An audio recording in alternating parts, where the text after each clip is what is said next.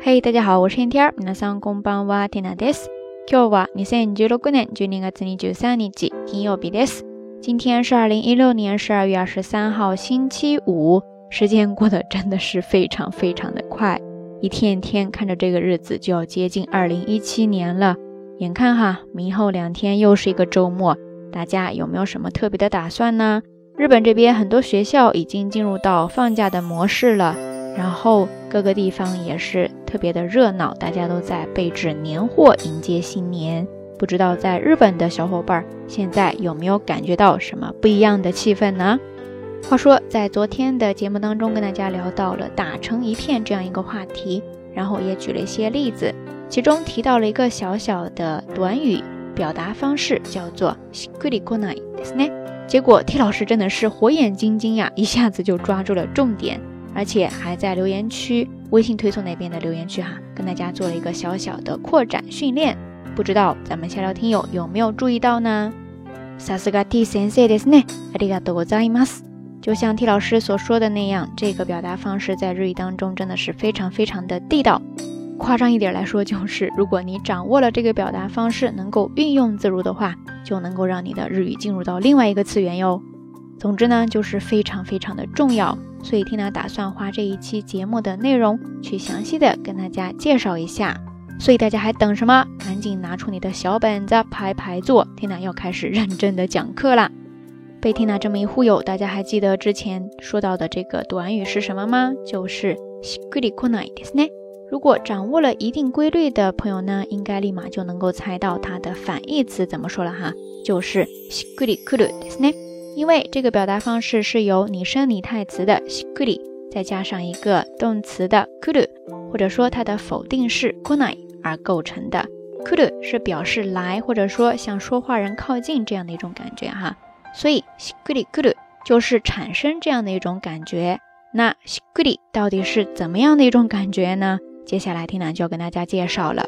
但是这种感觉真的是非常非常的抽象，很难用语言来表达出来。书到用时方恨少啊！接下来呢，蒂娜就会绞尽脑汁的想各种各样的词汇词藻，尽量去接近描述这种状态和感觉，希望能够帮助大家慢慢的体会这个单词的用法哈。首先说到しっくり，大家有没有一下子想到，在之前的节目当中，蒂娜有跟大家介绍过另外一个跟它发音很相似的拟声拟态词呢？叫做しっとり、しっとり、しっとりですね。 它的意思是比较滋润、比较湿润。大方向来说，这两个单词发音很相似，它们的整体感觉也是一个方向的。大家可以先慢慢的体会一下。接着，听到就要开始来形容这个单词它的感觉了。这个单词 “shikuri” ですね，它呢是表示人与人、人与物，或者说物与物之间一种怎么说呢？ 润物细无声似的那种完美的融合相融的感觉，或者说一种说不出来的刚刚好的感觉，反正非常的自然和谐，毫无违和感，好像原本就是一个整体似的。或者再说，它非常的直抵内心，在一些具体的场景下呢，甚至会让你联想到灵魂伴侣呀、前世今生呀之类的这种感觉。总之呢，就是非常的吻合契合。不知道大家有没有大概的理解这样的一种状态和感觉呢？缇娜已经费尽心思想了好多的形容词了哈。不过说了这么多，我觉得还是配合一些例句会更容易理解的。那接下来呢，缇娜就跟大家分享几个例子吧。首先第一个是这样说的：抱きしめた時に肌がしっくりくる。抱きしめた時に肌がしっくりくるですね。意思呢就是说在拥抱的时候。 感觉彼此之间特别的契合，不知道大家有没有过类似的经历呀？特别是在说恋人或者说爱人之间相互拥抱的时候，哈，有时候你会觉得有一种嘴上说不出来的刚好吻合契合的那种状态，就好像找到了曾经丢失的那一半那种感觉。这个时候呢，就可以使用しっくりくる这个表达方式了。接着我们再来看第二个例句，是这样说的。 初対面なのになぜかしっくりくる人。初対面なのになぜかしっくりくる人。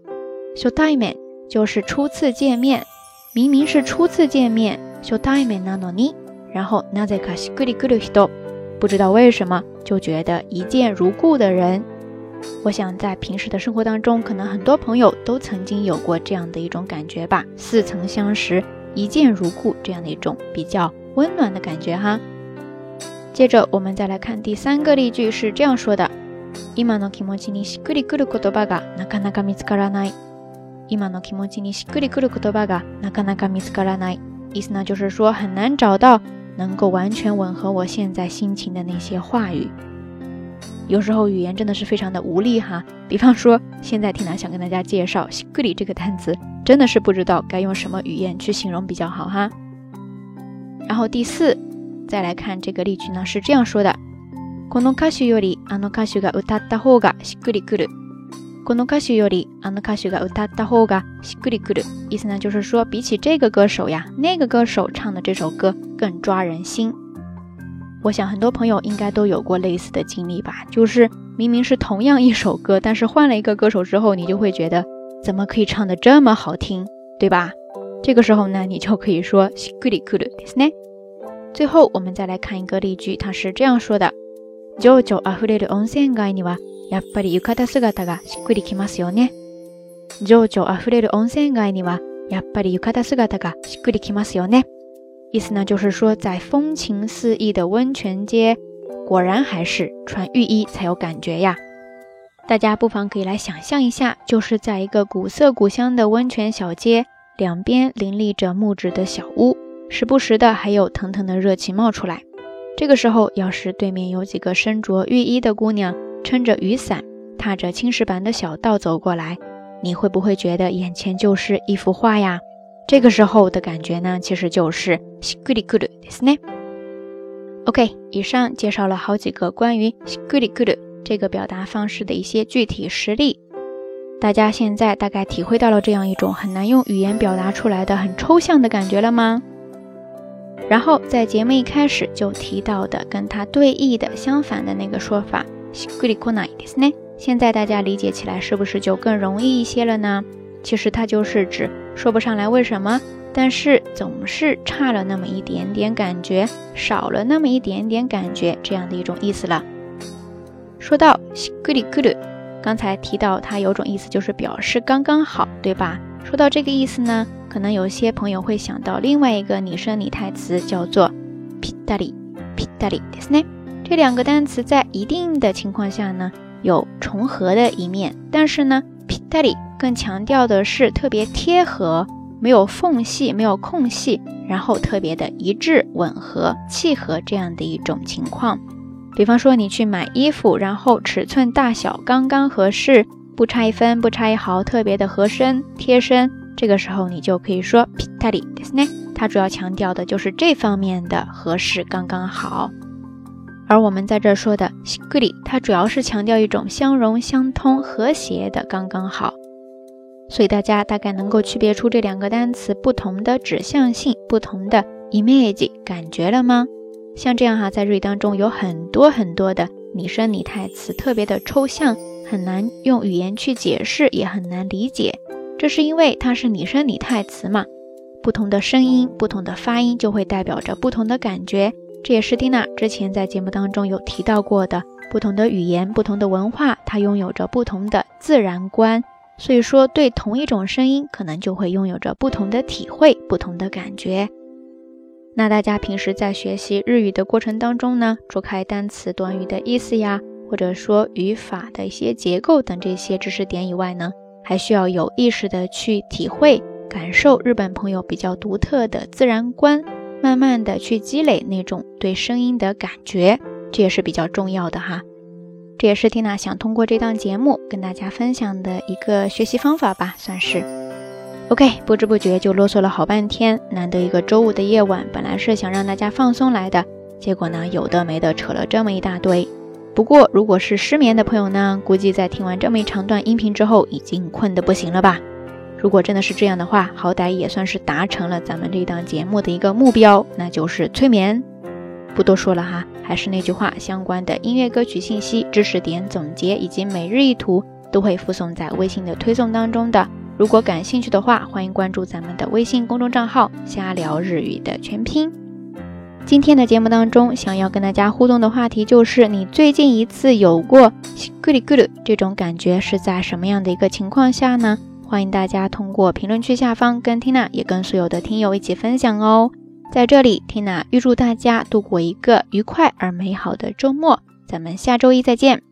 好啦，夜色已深，Tina 在遥远的神户跟你说一声晚安。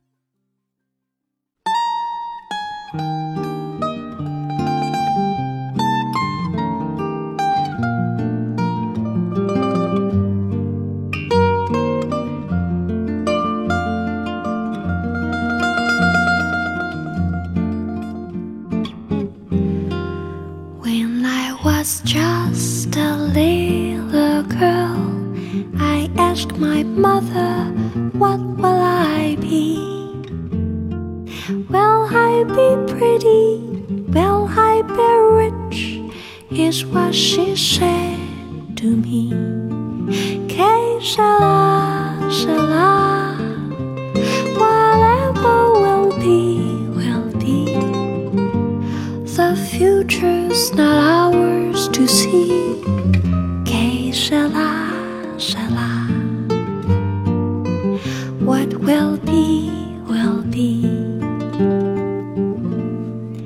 When I grew up and fell in love, I asked my sweetheart what lies ahead. Will we have rainbows day after day? Here's what my sweet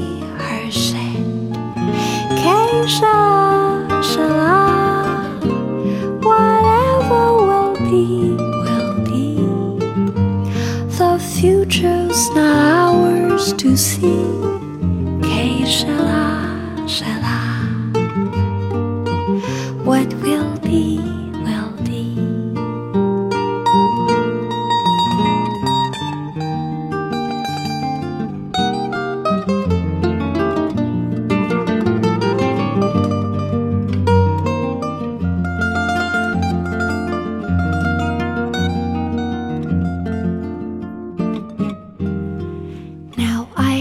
Children of my own. They ask their mother, What will I be? Will I be handsome? Will I be rich? I tell them tenderly, Que. Whatever will be, will be. The future's not ours